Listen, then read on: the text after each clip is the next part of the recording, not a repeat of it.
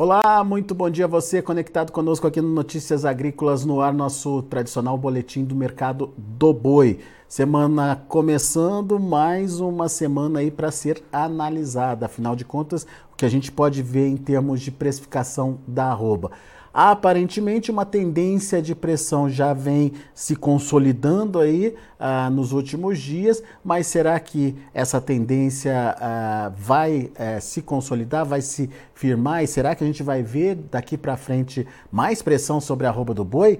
Pergunta para quem entende. Está aqui comigo Fernando Henrique Iglesias, lá da Safras e Mercado. Afinal de contas, o que esperar da arroba do boi a partir de agora, Fernando? Tem uma tendência mais clara aí para gente nesse momento? Bom dia, bom dia a todos. É sempre um prazer falar aqui no Notícias Agrícolas. E agora nós temos aí aquele momento do ano que a gente fala desde é, do início, desde o comecinho do ano, que é o segundo trimestre. É aquele momento em que a pastagem começa a perder qualidade nós conversamos aqui com um meteorologista que presta serviço aqui para o Safras e Mercado, e é o, o, relatório que ele nos passou é que o mês de maio vai ser um mês de é, que vai começar, vai, vai definir aquele período de seca no centro-oeste brasileiro, na região norte também. Tá? Com essas chuvas menos regulares, o pasto perde qualidade, o pecuarista perde capacidade de retenção e a gente vai chegar aí ao auge da safra do boi gordo, aquele período aí de maior volume de oferta dentro do mercado, e isso vai manter esse cenário de pressão que nós já vivemos há alguns dias, há algumas semanas dentro do mercado do boi gordo.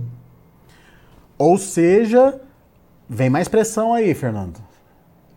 Sim, é o que tudo indica, vamos continuar aí, salvo alguma variável aí diferente surja no mercado, nós vamos continuar trabalhando aí. É, talvez haja espaço para alguma, para uma breve recuperação dos preços na primeira quinzena de maio. A gente tem que lembrar que temos o Dia das Mães. O Dia das Mães é uma data importante e pode gerar algum repiquezinho de preço em função da demanda, tá? Mas nada assim de é, que já não está na sazonalidade do mercado, já está dentro dessa sazonalidade.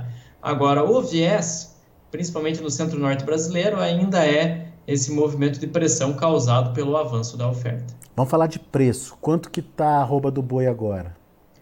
Bom, mercado um pouco lento nesse comecinho de semana, o que é natural, tá? Poucos negócios até o momento. Tem feriado mas... ainda essa semana, né?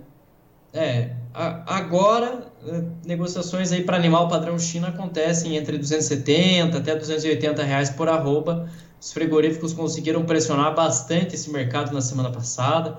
Né? Aquelas negociações que chegaram a acontecer logo depois da retomada das exportações com destino à China, que chegaram a acontecer a 300 reais, já ficam aí bem mais distantes para o mercado brasileiro. O câmbio também contribui aí para essa queda dos preços da roupa do boi gordo, como também contribuiu para a queda dos preços da soja, do milho aqui no mercado interno.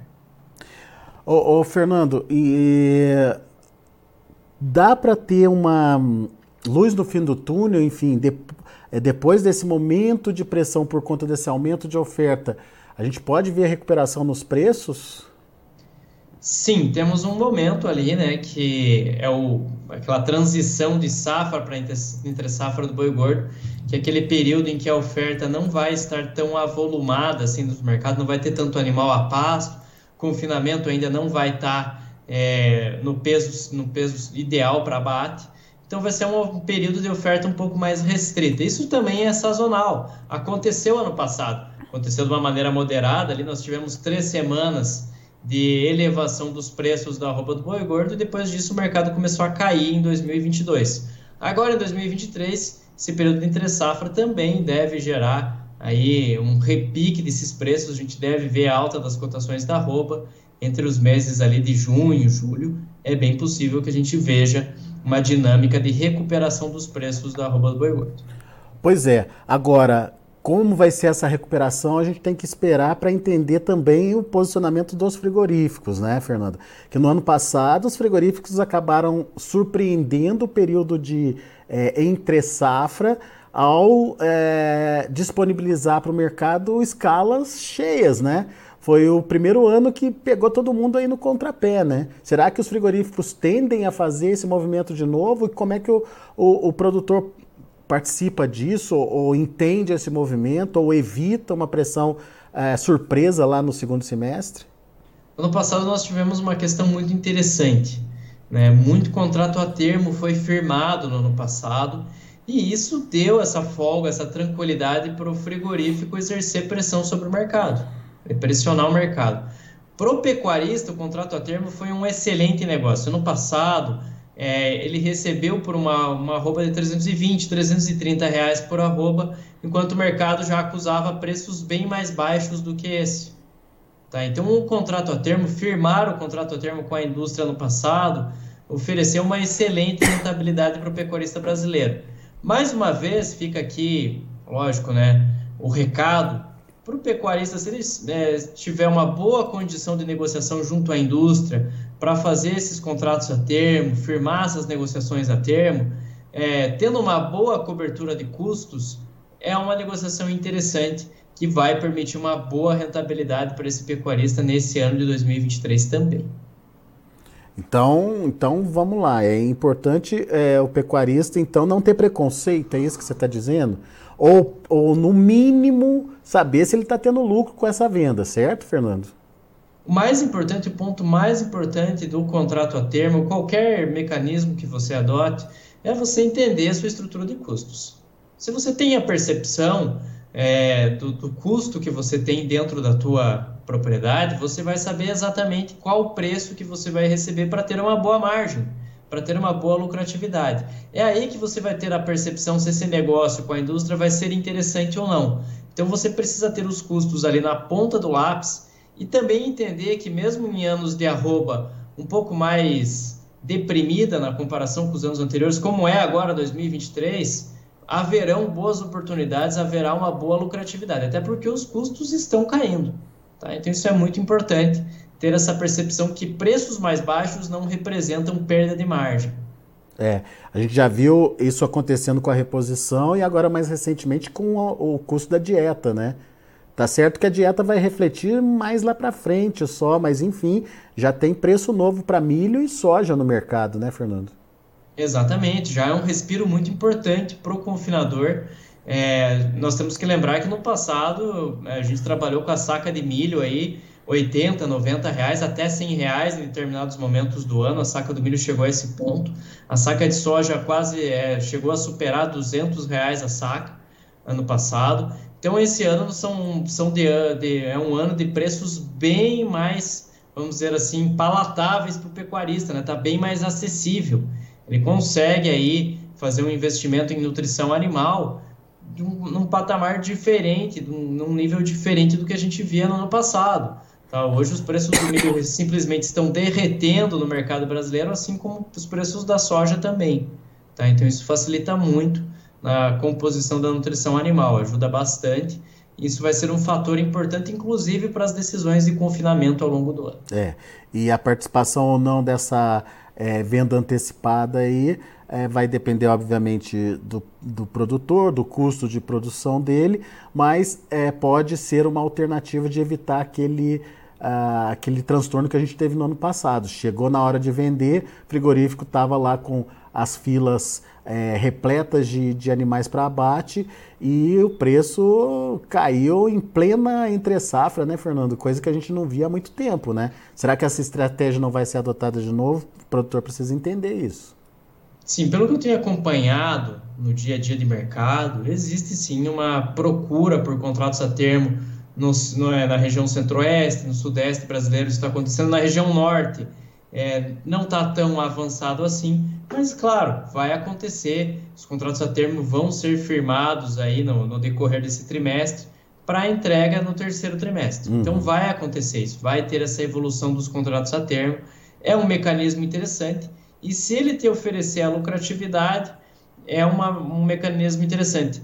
Mas aí, se o mercado começar a subir, se tiver um problema lá na China de peça suína africana, o que, que eu faço? Primeiro ponto é o seguinte: você não precisa negociar todas as suas arrobas, você pode é, amarrar parte delas para ter a garantia desse preço que vai te dar uma boa margem, tá? E deixar o resto ali, se você preferir, deixar o resto aguardando para ver os eventos que vão suceder ao longo do ano, tá? Outra possibilidade é você amarrar esse contrato a termo e depois participar de eventuais altas no mercado futuro, na B3, nada uhum. impede que isso aconteça. que isso seja possível, tá? A questão é o seguinte, é você fazer um planejamento, acompanhar os fundamentos do mercado e ter a percepção que você tem que fazer o melhor para o seu negócio, para você conseguir a melhor rentabilidade e a melhor lucratividade possível. É, sempre tendo essa perspectiva de usar as ferramentas de proteção, como você bem destacou aí. Isso é importante para não ficar sujeito ao preço de mercado, né, Fernando? Exatamente. Hoje nós temos muitas variáveis dentro do, do mercado da carne, dentro do mercado de grãos.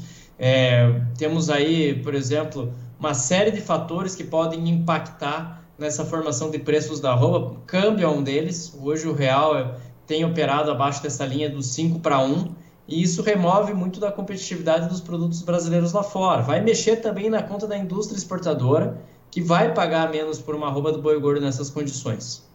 É, temos outras variáveis para considerar também, problemas sanitários na China, problemas sanitários no Brasil. A gente acabou de sair de um, um embargo causado por um caso atípico de EB.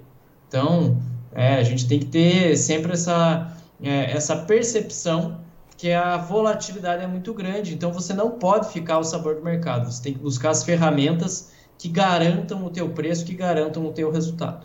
Boa. Fernando, só para a gente encerrar, Preço da carne, como é que você está vendo aí?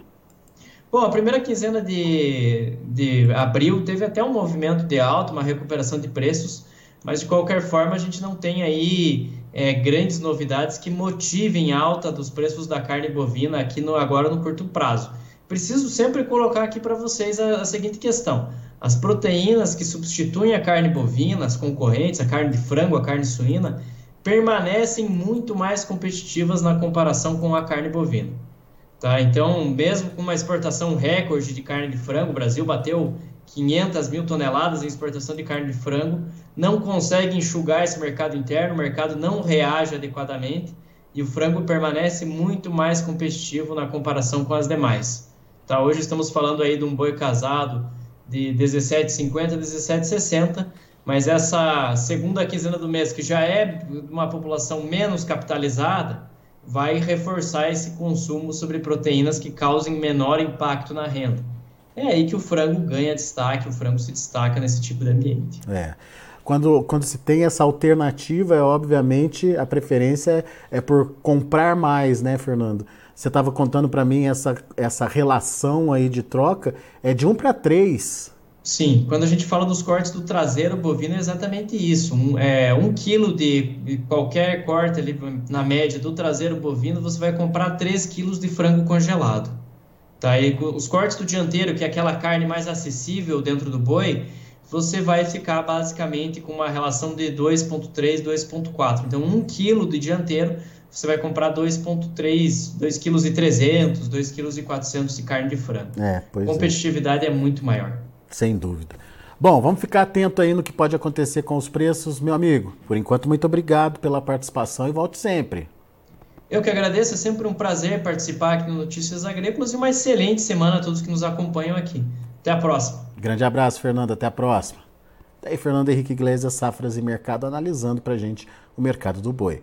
Deixa eu passar rapidamente para vocês os preços. Uh, preços no, na B3, Mercado Futuro, de olho na tela. Mercado meio parado, olha aí. O abril e o maio apenas com oscilação e negativa, 280,50 para abril, queda de 0,2%, e para maio 275,40, queda de 0,42%. O indicador CPEA fechou a última sexta-feira R$ 285,90, subiu 0,19%. São os números de hoje do mercado do boi. A gente fica por aqui. Daqui a pouco tem outras informações, mais destaques.